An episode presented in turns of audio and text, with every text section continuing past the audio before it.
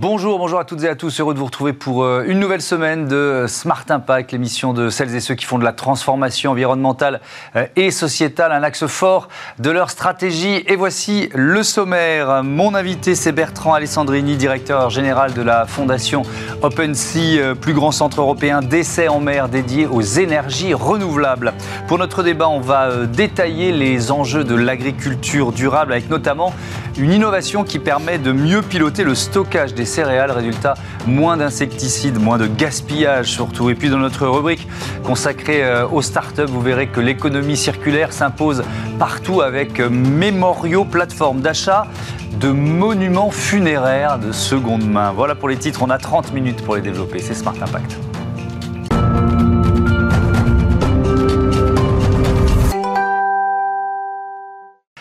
Bonjour Bertrand Alessandrini, bienvenue. Bonjour. Vous êtes donc le directeur général de cette fondation OpenSea, euh, toute jeune fondation. La, création a été officialisée il y a, il y a un mois. C'est quoi OpenSea?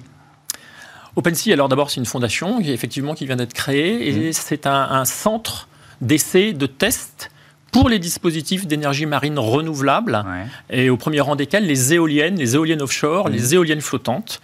Et nous, ce qu'on met à disposition, c'est des portions de mer connectés au réseau électrique, instrumentés, de façon à venir tester les premiers prototypes, les prototypes les plus innovants, mhm. un petit peu si on veut faire une comparaison avec l'aéronautique, comme on ferait les premiers vols euh, d'un nouvel Airbus, par exemple. nous, on fait les premiers vols des éoliennes flottantes, on fait les premiers vols des dispositifs qui vont faire de l'hydrogène en mer, mhm. on fait les premiers vols des dispositifs qui vont récupérer l'électricité avec l'énergie de la houle. Voilà en gros notre activité. Euh, où et comment seront réalisés ces essais? Quand vous dites euh, des, portions de mer bah, ces portions de mer, ce sont des concessions euh, de l'État qui font quelques kilomètres carrés. D'accord. qui sont, on en a cinq au démarrage, mais on pourra, on pourra en avoir plus. Mmh. Qui sont répartis sur la façade maritime, les façades maritimes de l'Hexagone, en Atlantique et, en Méditerranée, mmh. en Bretagne, au large des Pays de la Loire, euh, également au large, au large de Marseille. Donc on a des zones qui sont dédiées, qui mhm. sont dédiées à ces expérimentations. Qui étaient déjà équipées ou il a fallu les équiper ah pour, pour ah créer le... Non, il y en a certaines qui sont équipées, qui ont été équipées par d'autres acteurs. Par exemple EDF, par exemple l'École centrale de Nantes, mhm. qu'on vient regrouper euh, dans cette fondation, qui va récupérer l'ensemble de, ces actifs. Et puis on va créer euh, j'allais dire, ab initio, mhm. d'autres sites. Par exemple, le site au large de Marseille, qui s'appelle Mistral, qui a un nom, mais qui n'a aujourd'hui qu'un nom et une autorisation de l'État, on va l'équiper euh, de dispositifs pour venir faire ces tests. Mmh. les, équipements, quand même, pour, pour fixer les idées, ça représente une vingtaine de millions d'euros d'investissement. Oui, quand même. C'est pas rien. C'est quand même un investissement euh, important. Euh, vous en avez cité quelques-unes, mais euh, quel, quel, progrès vous, cherchez à faire? Vous parlez, je crois, de dérisquer des, des, des, projets ou des innovations. Ça veut dire quoi, ça? Alors, il y, a beaucoup de choses. Par exemple, on parle beaucoup des impacts de ces dispositifs, en particulier les impacts environnementaux, mmh. les impacts visuels, les, impacts, les impacts sur la faune, sur la flore, etc. Donc, nous, on va d'abord mesurer ces impacts on va les publier, c'est-à-dire que ça sera euh, à la disposition des chercheurs, à la disposition du, grand public, et on va chercher à les minimiser. Donc ça, c'est par exemple un, premier enjeu. Évidemment, un second enjeu, c'est que ces dispositifs, il va falloir les optimiser. Les éoliennes, pour ne parler que des éoliennes mmh. que l'on installera en 2035, en 2040, en 2050, au large des, côtes françaises, ce ne sont pas celles qui existent aujourd'hui. Elles seront plus efficaces Elles seront plus efficaces, euh, le coût de l'électricité sera plus faible, mhm. et, donc on a besoin d'améliorer, euh, entre guillemets, la compétitivité de ces, de, ces produits, euh, de la même façon qu'une automobile d'aujourd'hui, ce n'était pas une automobile d'il y a 10 ans. Bien sûr. Exactement la même chose pour cette filière. Est-ce qu'il y a des, des innovations dont on ne parle pas dans le grand public et qui sont déjà dans, dans, vos tiroirs, là, dans les, dans les tuyaux Alors, des innovations, il y en a, il y en a vraiment tous les jours, parce qu'on est vraiment sur une filière mondiale mmh. qui, qui, démarre. Il y a des investissements au niveau mondial qui sont, qui sont gigantesques. Mais ce qu'il faut comprendre, c'est que euh, ces dispositifs, il y a beaucoup de choses qu'on ne voit pas, parce que c'est sous-marin. Euh, et donc, par exemple, il y a beaucoup d'innovations sur les ancrages. On ne les voit pas. On a l'impression que l'éolienne, elle est, elle est là, elle est au milieu de l'eau. Mais en mmh. fait, comment on les ancre? Comment euh, sont conçues euh, les fondations pour celles qui sont posées? Il y en a qui sont flottantes, donc comment on les ancre? Sur ce qu'on appelle les ombilico-électriques, c'est-à-dire le câble électrique qui va relier l'éolienne euh, au, réseau terrestre. comment tout ça, ça va résister aux conditions océaniques, aux vagues, aux courants, parce que tout ça, ça va bouger. Aujourd'hui, on ne sait pas concevoir d'une façon encore totalement suffisamment fiable, par exemple, des câbles électriques. Donc beaucoup d'innovations qu'on ne voit pas. De l'innovation sur les turbines elles-mêmes, vraiment augmenter euh, la puissance de ces turbines. On est parti de quelques mégawatts, 2-3 mégawatts pour les, les, éoliennes il y, a, quelques années. On va dépasser les 20 mégawatts euh, dans 10 ans. Euh, donc derrière, il y a des innovations extrêmement, extrêmement fortes. Vous portez, je crois, ce projet depuis 3 ans, c'est ça Au moins. pourquoi il est enthousiasmant? Faites-nous partager finalement euh, votre engagement dans ce projet. en fait, euh, sur ce sujet-là, c'est-à-dire celui de l'expérimentation en mer et celui mmh. des sites d'essai, euh, on travaille, j'allais dire, collectivement avec un certain nombre de collègues depuis une quinzaine d'années. Et on a vu arriver cet événement de l'éolien offshore, on l'a vu, on a vu arriver cet événement des énergies marines renouvelables, et on a travaillé dans un premier temps séparément tout en se connaissant, tout en partageant notre expérience. Mmh. Et donc, euh, moi, je suis ici de l'école centrale de Nantes, je travaillais au large du Croisic, euh, on avait des collègues qui travaillaient au large de Paimpol-Bréa, des collègues qui travaillaient au large de Marseille, comme je l'ai dit.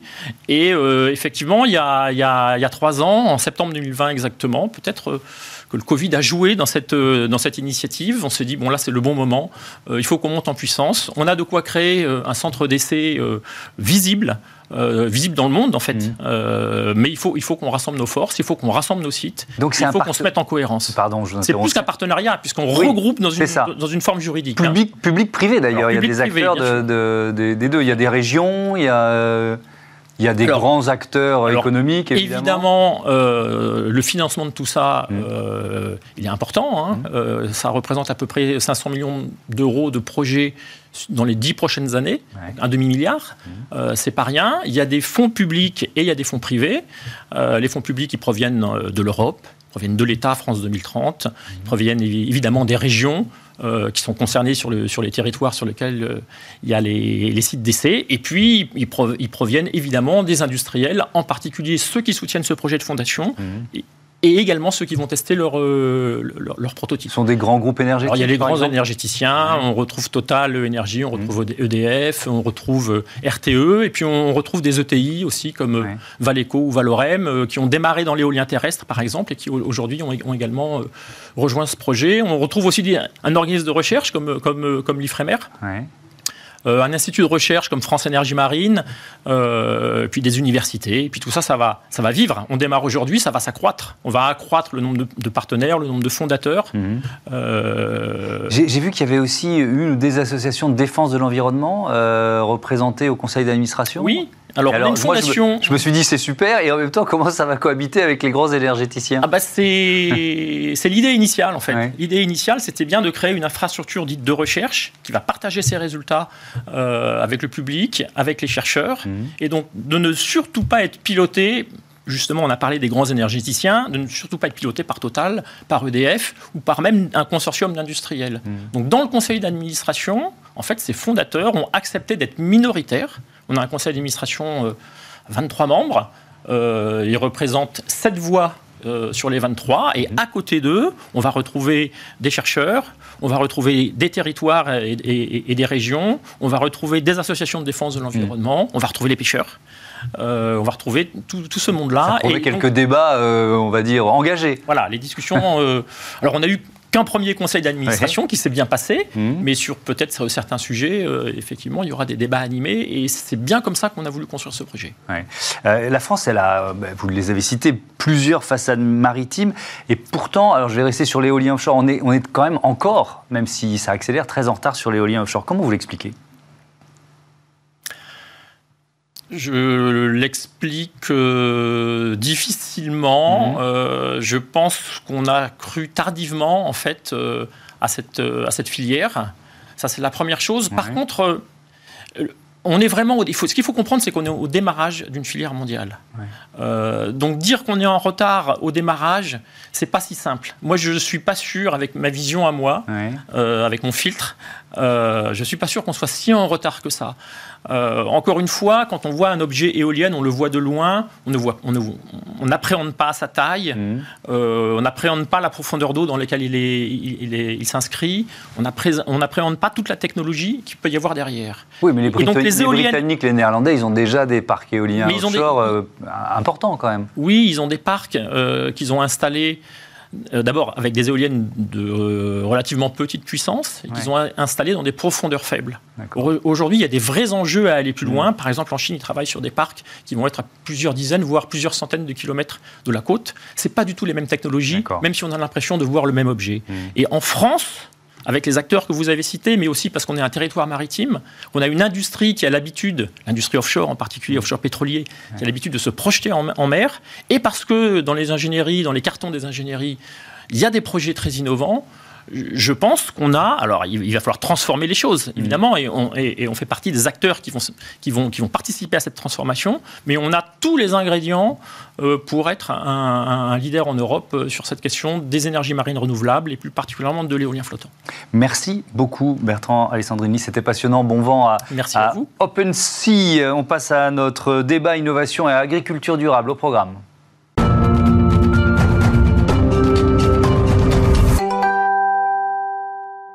C'est le débat de ce Smart Impact. Je vous présente mes invités euh, ici en plateau. Félix Bonduel, bonjour. Bienvenue. Vous êtes le cofondateur et directeur général de Javelot. Et puis avec nous euh, en duplex, en visioconférence, euh, Joël Limousin, président de la Chambre d'agriculture de Vendée. Bonjour.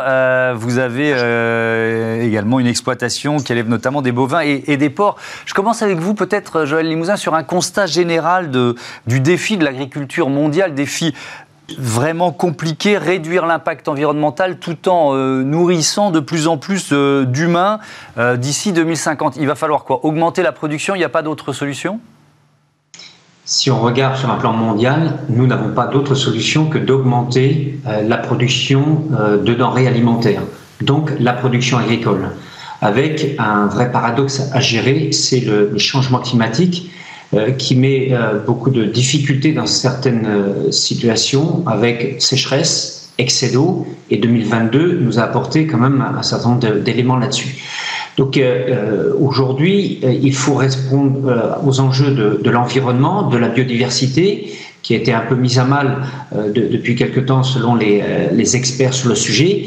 Et ça fait déjà depuis une dizaine d'années que nous avons engagé un dispositif qui est de pouvoir produire plus et mieux.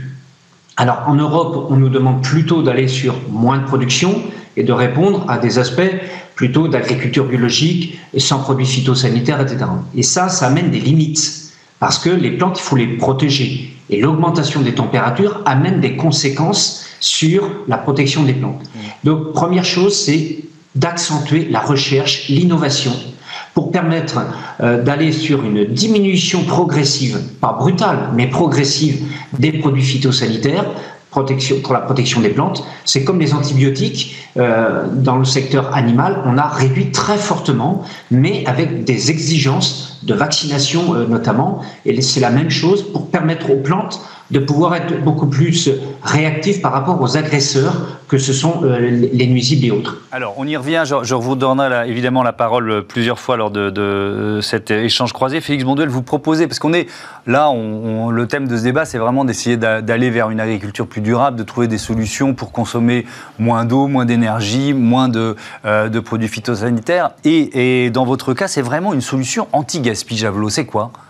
Alors Javelot, on s'intéresse à tout ce qui est l'après-récolte. L'idée, c'est de proposer aux coopératives, aux négoces agricoles et aux agriculteurs un ensemble de solutions pour améliorer les conditions de l'après-récolte. Donc on va suivre le grain de blé de la moissonneuse-batteuse jusqu'aux industries de première transformation. Notre métier historique, c'est le stockage. Optimiser le stockage, réduire l'utilisation d'insecticides, mmh. réduire la consommation énergétique des sites de stockage, puisque c'est très consommateur, mais également d'aller vers de l'optimisation logistique, pourquoi mmh. pas de la prévision de collecte. Bref, notre métier, c'est vraiment d'aider ces acteurs. Et vous le faites quoi? En connectant les silos euh, Je simplifie, mais c'est un peu ça l'idée Exactement. Sur le métier historique, mmh. euh, l'idée va être de connecter les silos. On va récupérer des informations qui sont extrêmement précieuses, en particulier les informations de température, pour aller optimiser les conditions de ventilation et refroidir le grain le plus rapidement possible pour éviter les développements d'insectes et donc l'utilisation d'insecticides. Sur le gaspillage, on ne se rend pas compte, c'est quelle proportion de, de la production qui finalement est, perdue, n'arrive jamais dans notre assiette? Bah, C'est colossal. Euh, on, estime qu'on perd aujourd'hui euh, dans ce qu'on produit, 20% de tout ce qui est produit n'arrivera jamais jusqu'au consommateur. Et si on va sur le stockage, puis c'est ce qu'on ce qu'on ce qu'on maîtrise nous, c'est 40% de ces pertes. Donc il y a 8% finalement de tout ce qui va être produit qui sera perdu à cause de mauvaises conditions de stockage. Euh, Joël Limousin, je voudrais qu'on fasse un, un, focus sur votre exploitation qui est autonome en céréales et en fourrage. Quand je dis ça, ça semble simple. Est-ce que c'est si fréquent et si évident? Eh bien, c'est évident. Et ce que vient de dire, euh, vient de dire monsieur euh, me, me, touche très profondément parce que nous avons des stockages de, céréales et toutes nos céréales, c'est pour l'alimentation de nos porcs et de nos bovins. Mmh. Et nous avons des sondes pour justement euh, suivre de façon régulière de la récolte et pendant euh, quasiment un an dans les silos pour s'assurer, un, euh, qu'il n'y a pas d'échauffement de, de, de, la céréale qui est stockée, qu'on a des dispositifs de ventilation pour faire baisser la température du grain pour éviter qu'il y ait des échauffements. Mais avant de mettre le, grain dans la cellule, eh bien, il y a un système de désinfection systématique, grand nettoyage, euh, désinfection systématique pour éviter justement les, des nuisibles qui rentrent dans, les céréales. Et, par ce fait-là, le fait qu'on est vraiment en autoconsommation totale, on est sans doute beaucoup plus vigilant parce qu'on va euh, du semis, la récolte, le stockage et l'alimentation de nos animaux. Et si on a des problèmes de dioxine dans nos céréales, eh bien, c'est tout de suite des conséquences sur nos truies, avec des problèmes d'avortement euh, et, des mortalités. Donc, euh, c'est quand même important. Et si on met ça à l'échelle mondiale, et notamment euh, humaine, on voit bien que les pays d'Afrique, et monsieur le, sait sans doute mieux que moi, on a beaucoup de récoltes qui sont faites dans les pays d'Afrique, et qui n'arrivent jamais dans l'assiette des, consommateurs parce qu'il y a eu des pertes considérables, parce qu'il y, a toute cette logistique qui est très mal maîtrisée dans un certain nombre de, pays. Chez nous, on le maîtrise mieux, mais on peut, on peut mieux faire. Donc moi, je, je suis vraiment dans le cadre de l'agriculture durable, de promouvoir, nous sommes dans l'idée de promouvoir l'idée de pouvoir produire sur place produire localement pour consommer localement. et, je pense que c'est dans cet esprit. Je vous interromps, pardon, c'est quand même un changement de modèle par rapport à ce qui s'est mis en place pas seulement en France, hein, au, niveau européen, mais même au niveau, au niveau mondial. C'est quand même un changement de modèle. C'est une évolution du modèle. Je ne sais pas si c'est un changement, mais c'est une adaptation, une évolution, une vraie prise de conscience du monde agricole pour euh, aller au, plus proche et, d'optimiser avec les bovins, les porcs, les volailles, mais aussi euh, les cultures. Quand on a euh, des effluents d'élevage, ça permet d'aller nourrir nos plantes plutôt que d'acheter des engrais chimiques. Donc tout ça, c'est dans un cercle vertueux et que euh, tout ça se combine, que ce soit agriculture biologique ou agriculture conventionnelle ou de système de label rouge, il y en a pour tous les goûts. Mais pour nous, c'est important de pouvoir avoir ce cercle vertueux et d'avoir une approche agronomique la, plus forte possible et d'avoir une bonne vie du sol. Donc évolution du modèle. Euh, Félix Bonduel, vous vouliez prendre la parole? Allez-y. Je, voulais réagir sur les enjeux de l'agriculture. On parlait tout à l'heure d'environnement. Je pense que les grands enjeux de nos sociétés, effectivement, il y a des enjeux environnementaux, il y a des mmh. enjeux euh, démographiques, il y a des enjeux énergétiques qui sont très forts.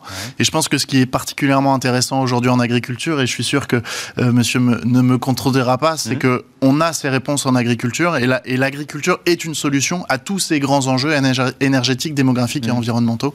je pense qu'il faut lui faire confiance. Et euh, je, voudrais revenir dans le détail sur, parce que vous nous l'avez dit, euh, votre solution, elle permet d'utiliser de, moins d'insecticides dans les silos. à quel point, dans quelle proportion et comment? Bah, on, arrive aujourd'hui, alors l'INRA dit qu'on les supprime à 100%, nous mm. on communique plutôt sur 90%.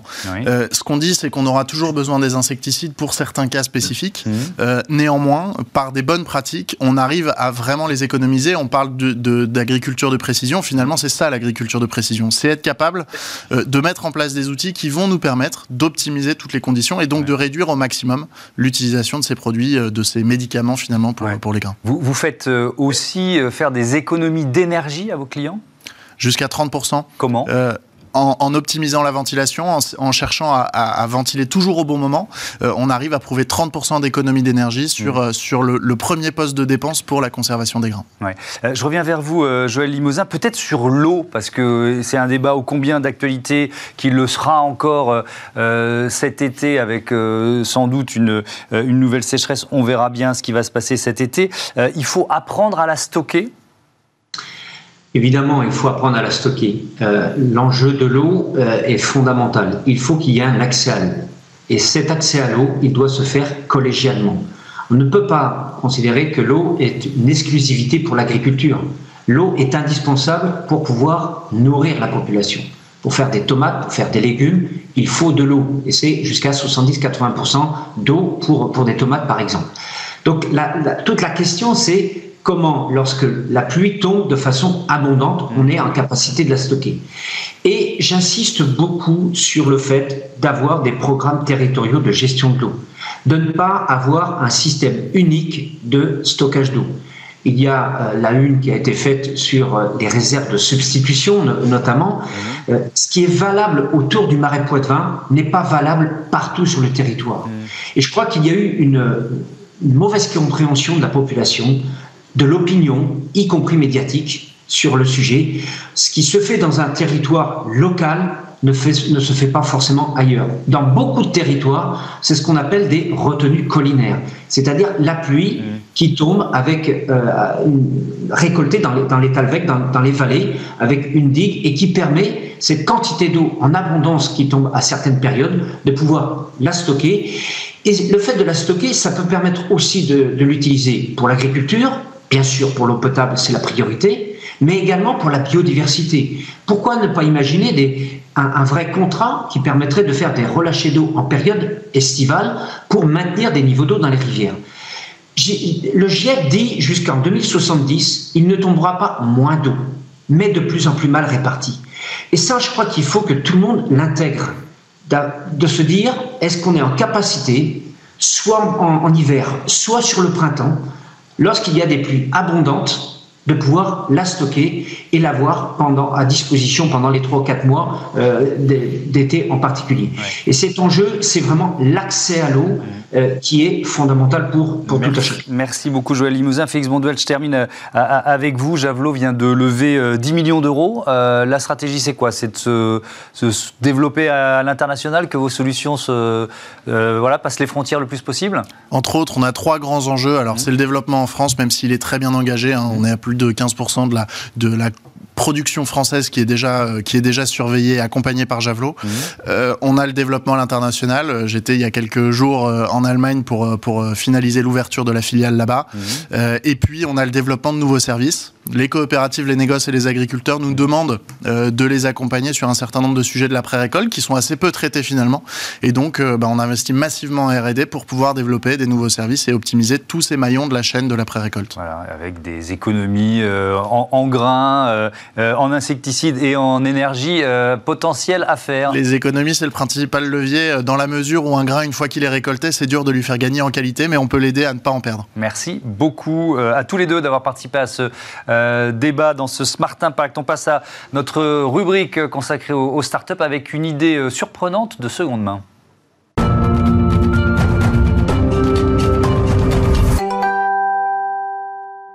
Smart Ideas, la bonne idée du jour, elle est signée euh, Pierre Illigo. Bonjour. Bonjour. Bienvenue. Vous êtes le président, le fondateur de Memorio, créé en, en 2020. Avec quelle idée qui peut paraître surprenante? Quelle idée de départ? Racontez-nous. Sauver des monuments funéraires de seconde main.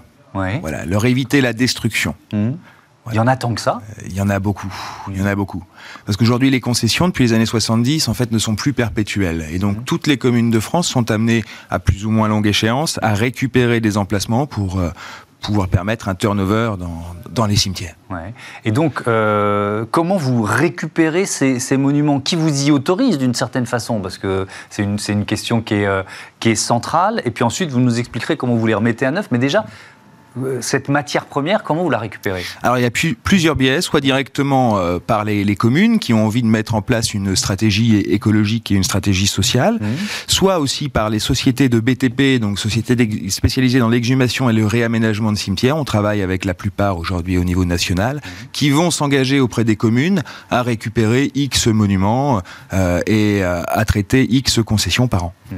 Comment vous les remettez à neuf, ces monuments funéraires? Alors, aujourd'hui, pour une question de coût, ce qu'on s'engage à faire, c'est à dépersonnaliser le monument pour sa sortie du cimetière. Ça se fait de façon assez simple. Hein. On meule la partie, euh, la partie non. Ouais. Et on a la possibilité, si le client le souhaite, de renvoyer la stèle en atelier pour repolir et rénover l'ensemble de la stèle pour pouvoir la regraver. Mais le principe de base, c'est de repositionner une plaque en lieu et place des noms qui étaient présents. Comment, comment cette idée vous est venue? Alors, l'idée vient d'un choc personnel. J'étais dans mon cimetière familial, il y avait la tombe de de mon grand-père et puis la tombe de son, de son frère et de sa belle-sœur qui n'avaient pas d'héritier. L'emplacement n'avait pas été perpétué. Mhm. Et en y allant un jour, à la place de ce, de ce monument, il y avait un tas de sable. Donc choc. Et je me suis là posé la question, je me suis renseigné autour de moi, puis à Nantes, puis sur les communes autour de Nantes, donc une micro-étude de marché, mhm. pour savoir qu'en fait, ce monument-là avait été vendu. Donc il y a des initiatives locales qui existent déjà pour la revente de ces monuments-là, mhm. mais je me suis rendu compte que rien que sur la région nantaise, il n'y avait pas de constante et que certaines communes procédaient à leur destruction là où d'autres les revendaient, soit euh, en direct, soit euh, par le biais de ventes aux enchères. Mhm. Comment on le sait Là, je, réagis moi, euh, voilà, par rapport à mes parents, par exemple. comment on sait si un monument, euh, voilà, peut rentrer dans le cadre d'une euh, d'une récupération et d'une seconde main? C'est un nombre d'années C'est une concession? C'est quoi le, système? Voilà, bah, ça va dépendre en fait du, du, de la durée de la concession qui a été souscrite par la famille. À l'issue de ça, il y a un délai légal mmh. de deux ans qui doit être respecté, un délai d'information pour informer la famille et lui laisser la possibilité de prolonger. De, prolonger. Si ce n'est pas le cas, alors la, à l'issue de ce délai, la, concession retombe dans le domaine privé de la commune.